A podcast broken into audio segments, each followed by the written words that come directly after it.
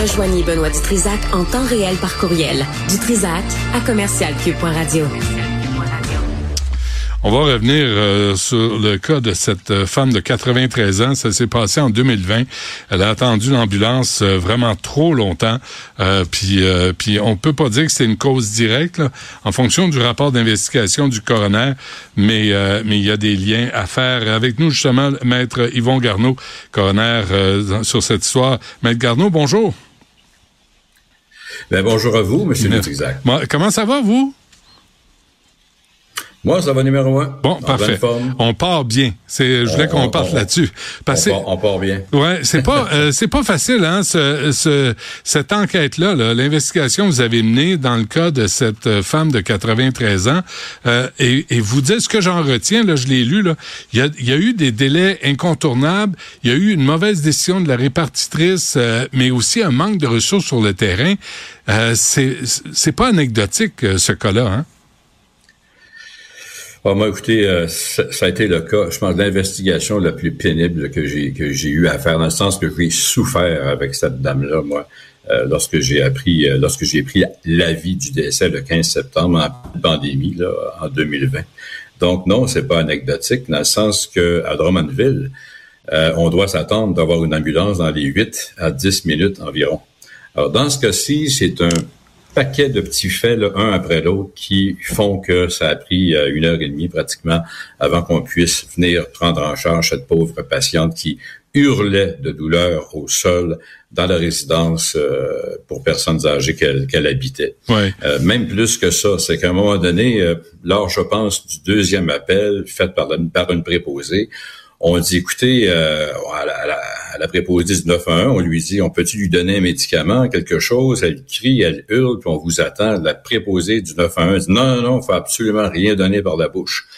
Alors, euh, une proche qui était là décide d'appeler une pharmacienne qui, elle, lui dit, non, non, vous allez lui donner euh, une petite dose de morphine, ce qu'on appelle le doloral, euh, pour calmer un peu, du moins, les, les, douleurs. Donc, mmh. tout ça commence à tout ça commence à 19h30 quand on trouve Madame au sol, puis ça se termine à 21h15 lorsque les paramédics arrivent sur place. Et en plus, dans votre rapport, Maître Garneau, je lisais que ça tombe pendant la pandémie et cette femme-là est morte seule. Ses, ses proches n'ont pas pu être présents pendant qu'elle euh, décédait. Bien, c'est bien ça. Ça rajoute même à la douleur, je pense, de la famille pour qui a encore une bonne pensée. Euh, malheureusement, lorsque le, la, dernière seconde, la dernière page d'histoire de vie de cette dame est arrivée à 6 heures le matin du 15 septembre, aucun proche ne pouvait être présent à cause des règles sanitaires dans tous les hôpitaux du Québec. Ouais. Là, euh, il y a, donc oui, elle est décédée seule. Il a eu il y a eu trois appels aux ambulanciers au 911, trois appels.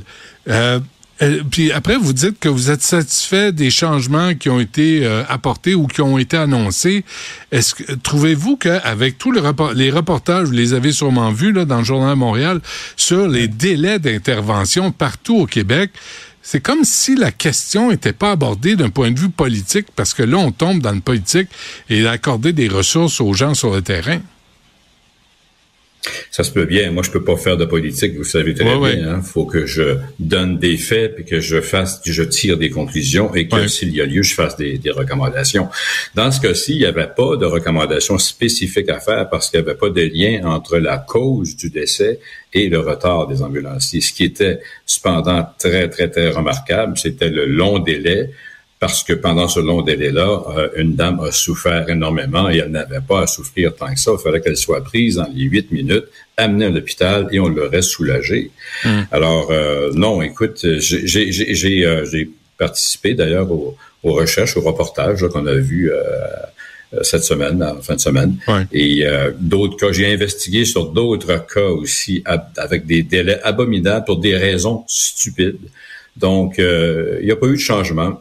Dans ce cas-ci, je n'ai pas fait de recommandation parce que les longues discussions que j'ai eues avec les autorités préhospitalières euh, du centre du Québec, on m'avait, on m'a donné une garantie qu'une que de la formation avait été donnée déjà avant que le rapport soit diffusé. On avait donné une formation spécifique, surtout aux préposés du 911, pour dire que, écoutez, quand on a une priorité 4, puis qu'une heure après, on est encore à priorité 4, puis qu'on entend mal respirer la personne au bout du fil, changez donc pour la priorité 3, puis à un moment donné, changez donc pour la priorité 2, puis même 1. Hmm. Dans ce cas-ci, on a commencer la priorité au niveau 4, c'est-à-dire pas d'urgence, on prend notre temps, on n'a pas d'ambulance, on va attendre qu'elle arrive. On aurait dû passer à la priorité 1 tout de suite. Où là, on aurait peut-être manqué encore d'effectifs, ça c'est un autre problème. Hmm. Mais il reste que euh, dans, dans, le cas de Mme Malenfant, ce fut abominablement lamentable. Ouais. Et on parle de vous parlez de souffrance euh, ici là, c'est avant avant de décéder, elle a vraiment souffert de souffert de, inutilement. Vous, là, euh, Maître Garneau, le sujet vous intéresse de toute évidence, hein, parce que c'est pas pas une anecdote là, ce qui est arrivé à cette, à cette dame-là. Là. Ça, ça arrive plus souvent qu'autrement au Québec. Oui, c'est, on l'a constaté dans le reportage qu'on a vu euh, récemment. Ça arrive souvent.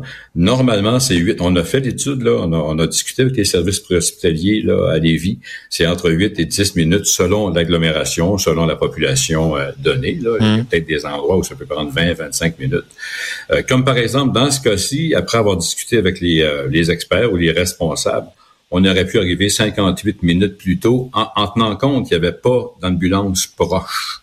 D'ailleurs, le, poste des ambulanciers est à quelques, quelques mètres de la résidence des personnes âgées. C'est comme si le feu prend dans un immeuble, les pompiers sont juste à côté, puis il n'y a pas de camion dans, la gare. Ouais. Parce, parce que ça, c'est pas juste un problème de paramédics présents, d'ambulanciers, c'est un problème de la répartitrice euh, au 911 de, de ce que vous avez dit, là, de changer le, niveau euh, de cet appel-là pour que les gens se, se présentent.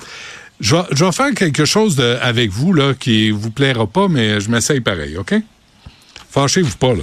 Euh, je, vous nomme en charge du dossier, vous là. Vous avez euh, étudié plusieurs cas, vous êtes allé, vous avez investigué, vous comprenez la problématique. Qu'est-ce que vous pourriez conseiller? Mettons, vous faites des, on vous demande des recommandations pour améliorer le système ambulancier au Québec. Qu'est-ce que vous diriez? Là, je me fâche pas, mais je peux pas répondre à la question parce que là, on tombe vraiment dans le politique. J'ai un devoir de réserve. Je comprends. je voudrais pas me faire couper les deux. Mais je pourrais faire le rapport. Je comprends ça. On veut, on veut pas ça. Mais je sais pas comment je peux vous amener à, à faire, à amener une conclusion globale de toutes les investigations que vous avez menées sur la question des ambulanciers. Ben, il va falloir que les personnes en autorité, OK, prennent la peine de lire nos rapports d'investigation, de lire surtout les études sur lesquelles on s'est basé pour faire nos rapports d'investigation, vraiment les lire, pas en diagonale. Et par ces personnes en autorité-là, qu'elles tirent donc leurs propres conclusions, que ça presse en ciboulot d'augmenter les effectifs ambulanciers partout au Québec, d'investir des centaines de milliers de dollars, si c'est pas de millions, au prix de sauver des gens euh, de leur mort et aussi au prix, comme j'en reviendrai jamais du cas de Mme Malenfant, au prix de sauver des souffrances des gens.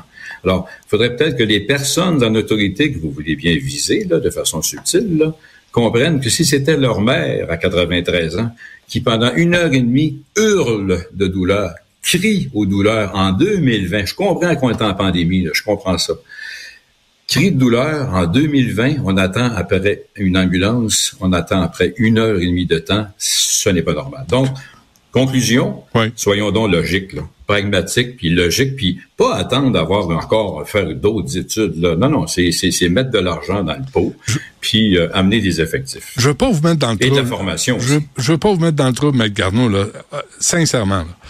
Mais euh, est-ce qu'il y a des gens, quand vous écrivez des rapports, vous rédigez ces rapports-là, est-ce qu'il y a des retours? Est-ce qu'il y a des hauts fonctionnaires? Est-ce qu'il y a des euh, du personnel de cabinet? Est-ce qu'il y a un ministre qui vous rappelle puis dit là, ils vont, est-ce qu'on peut se parler de ce que ce que tu viens d'écrire, puis de, de me permettre de comprendre comment nous, on peut intervenir? Tout à fait, surtout depuis l'entrée en vigueur de la nouvelle loi. La, loi maintenant s'appelle la loi sur les coronaires, et non pas la loi recherchant les causes et décès. Euh, il y a une obligation maintenant légale pour ceux qui sont visés par nos recommandations de répondre à nos recommandations. Et d'ailleurs, on leur parle, les gens qui sont visés par nos recommandations sont contactés avant qu'on les rédige. Donc, il n'y a pas de surprise. C'est pour ça que des fois, on les écrit pas parce qu'ils ont déjà mis en application ce qu'on souhaitait comme recommandation. Alors oui, pour répondre à votre question, oui. Est-ce qu'ils sont vexés ou ils sont ouverts euh, au changement? Ah, ah, ben, ah, ben, moi, de mon côté, de toutes les investigations que j'ai faites, et surtout depuis l'entrée en vigueur de la nouvelle loi, on a une excellente collaboration. Ces gens-là sont même contents parfois de nous avoir au bout du fil. Ils nous hey, mm. ça fait longtemps qu'on veut régler ce problème-là, puis toi, le coroner, tu vas peut-être faire la différence en bout de ligne. Non, au contraire, ils, collaborent beaucoup.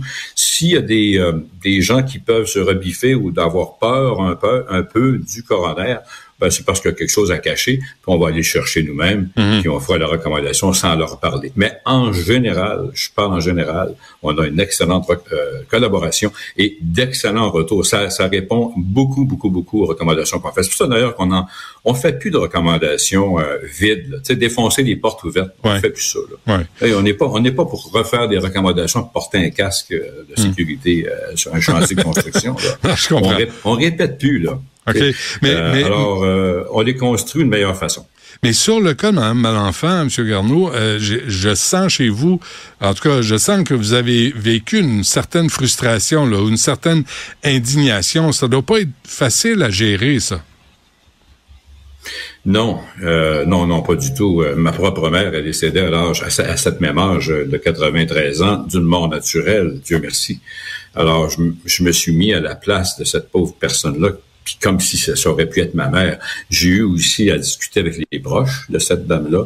On a bien discuté ensemble, on a amorcé un deuil ensemble. Donc, j'ai, non, j'ai vécu quelque chose, une indignation tout à fait indescriptible, ça je peux vous, je peux vous le dire. Bon, Il y a bien des investigations que je fais, mais celle-là, elle m'a donné un coup. Elle m'a donné un coup. On parle de souffrance parce que souvent dans nos cas, s'il y a des décès subis, des décès accidentels, euh, ou encore des décès nébuleux. On ne sait pas comment le décès est survenu, mais dans un cas de souffrance atroce d'une heure et demie de temps, hmm. parce que faut dire que rendu à l'hôpital, heureusement que les urgentologues l'ont pris en charge immédiatement, puis l'ont soulagé rapidement. Mais pensez-y deux minutes, une heure et demie, vous pouvez pas bouger au sol parce que vous avez le col du fémur qui est cassé, en plus qui a cassé à la même place qu'il avait déjà cassé deux ans auparavant. Hmm. Euh, mettez-vous sur le côté, là, incapable de bouger. Euh, puis, ça, puis on, on, réclame, y arrive-tu, y arrive-tu, y arrive pas? T'sais, cinq minutes, c'est long, imaginez une heure et demie. Ouais, et cette euh, madame, madame enfant souffrait de démence. Est-ce que je me trompe? Oui. Oui, mais c'est une euh, démence euh, qui fait que de temps en temps, madame allait très bien, elle pouvait, euh, elle pouvait ah très bien discuter, elle était orientée dans le temps et l'espace. Et cette démence-là, bien évidemment, ça arrivait parfois que euh, elle pouvait euh, avoir un peu de difficultés euh, d'élocution, tout ça, mais cette journée-là, elle avait toute sa tête. Mais notre devoir à nous tous, c'est de s'occuper des personnes les plus vulnérables dans la société. Et ça, c'est un cas où on l'a échappé. Bien sûr. Ouais. Yvon Garneau. On l'a échappé, c'est... Ouais. Coroner, un gros merci d'avoir pris le temps de nous parler. Lâchez pas. Ça me fait plaisir. À la prochaine.